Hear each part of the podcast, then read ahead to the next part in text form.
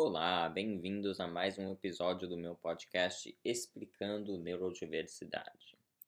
Eu sou Jorge Muniz Gundi e hoje eu vou falar sobre o, a mas, o mascaramento, né, como eles chamam de masking em inglês. É, camuflagem, né, se camuflagear essencialmente, seria o termo em português. E, então, que que, vou explicar um pouco o que, que é, é o se camuflagear como autista.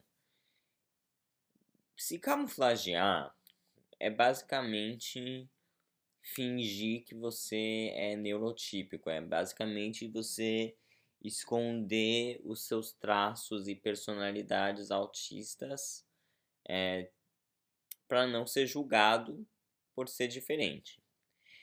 Isso é, é importante ressaltar também que essa camuflagem, ou esse ato de se camuflagear, não é uma coisa que os autistas gostam de fazer, de jeito nenhum.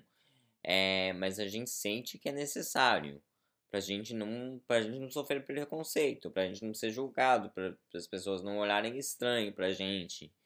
É, e é importante ressaltar também que uma, mesmo sendo uma coisa que a gente não gosta de fazer, que a gente faz só para não ser é, julgado, para não sofrer preconceito, ainda é um privilégio. É, porque tem muitos autistas que não conseguem, que têm nível de suporte mais elevado, que têm mais é, deficiências associadas ao seu autismo específico e elas não podem se camuflagear assim facilmente, né? Elas vão mostrar os traços autistas, vai aparecer, vão ficar expostas ao capacitismo.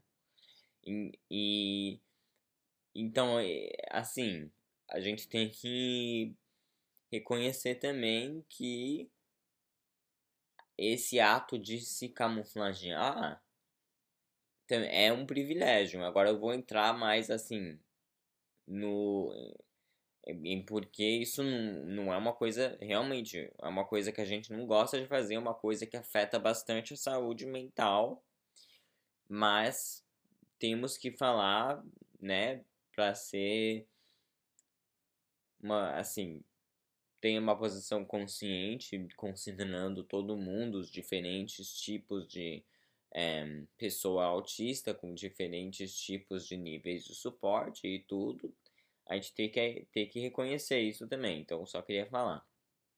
Mas, agora eu vou falar um pouquinho é, em detalhes, em mais detalhes do que é, do que, que, que, que a gente faz quando a gente está é.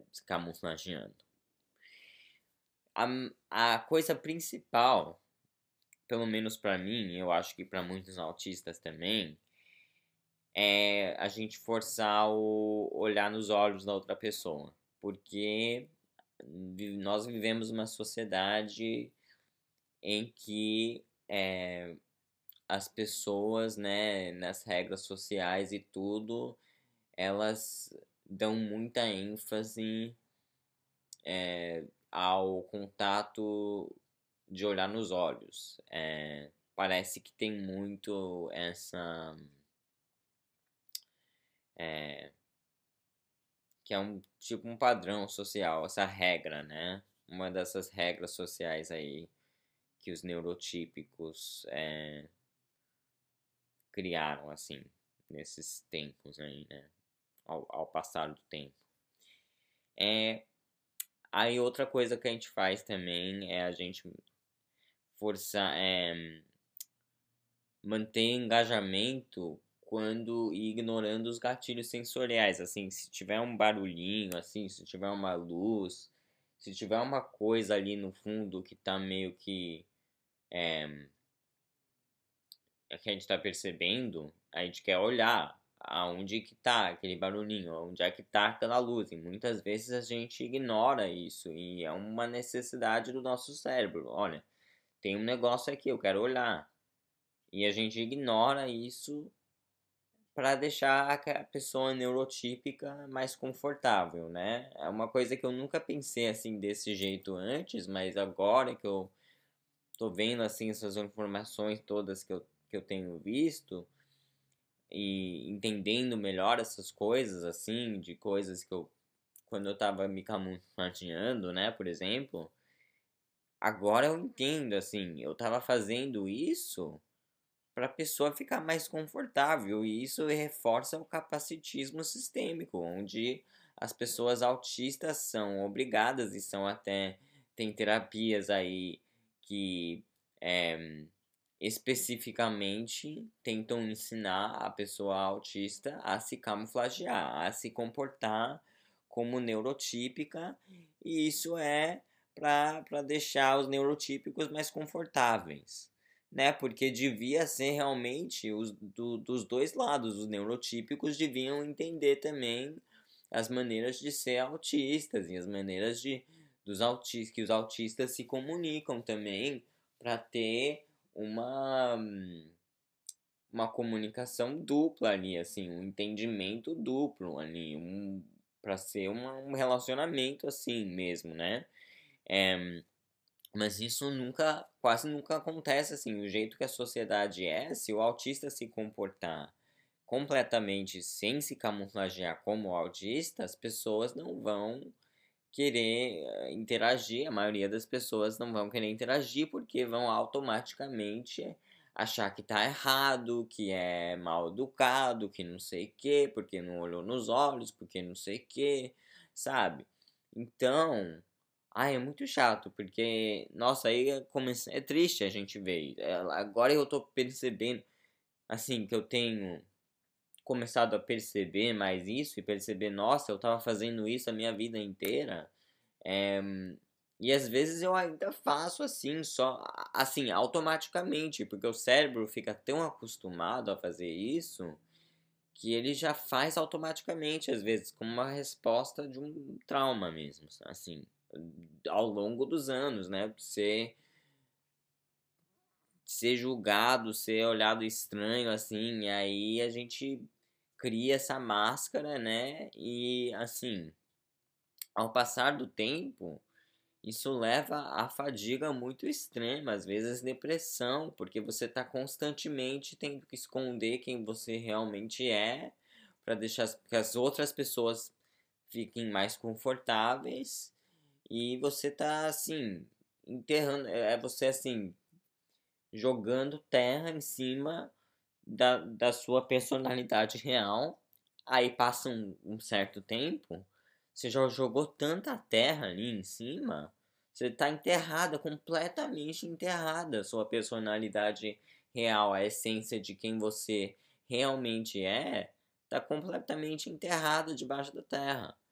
E e aí, então, por isso que muitas pessoas, quando elas descobrem que elas são neuroatípicas, e em muitos casos isso só acontece na vida adulta, assim, né? Depois, assim, porque agora que tem mais. É, eu falei um pouco sobre isso no último, no último episódio, mas agora é, que tem mais conhecimento aí sobre as diferentes maneiras que é, condições como autismo, TDAH, dislexia, é, como elas aparecem em pessoas diferentes, tem mais pessoas recebendo diagnóstico.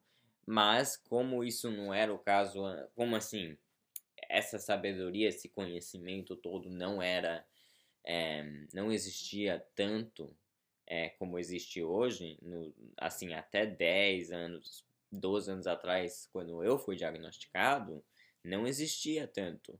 Então, tem, por isso tem gente que não foi diagnosticada antes, não foi diagnosticada como criança ou como adolescente, mas agora recebe esse diagnóstico na vida adulta. E, e aí, aí a pessoa percebe, nossa, então esse tempo inteiro eu tava me camuflageando. E e aí demora então, é um processo todo assim, quando a pessoa se sente confortável em certos ambientes, com certas pessoas, a tirar essa, essa camuflagem não é simples. Não é um. Porque você já enterrou tanto a essência de quem você realmente é, que é um processo. Você ter que descobrir de novo quem você é. Você ter que, assim, nossa, tá, vou tirar essa camuflagem, eu não vou. Né, eu vou chegar num ponto que eu vou estar confortável aos poucos, assim, também treinando o cérebro para não fazer isso. É, não camuflagear, mas aí quem sou eu realmente sem essa camuflagem? Aí você vai descobrindo assim aos tempos. É, então é um processo também que demora por causa porque você passou tanto tempo né muitos autistas muitas pessoas com TDAH e dislexia elas passam tanto tempo a vida toda assim se camuflageando porque elas né, ficam com a ideia que é o que tem que fazer, é o que tem que fazer, é o que tem que fazer na escola, no trabalho, não sei o quê. É, aí faz a vida inteira que já, já enterrou tanta, assim, já colocou tanta terra em cima de quem era, mas enfim. É, isso é, né, em essência, um pouco assim, um resumo, meu resumo aí sobre é, o que significa se camuflagear como autista. Espero que tenha, tenham gostado do episódio e até a próxima.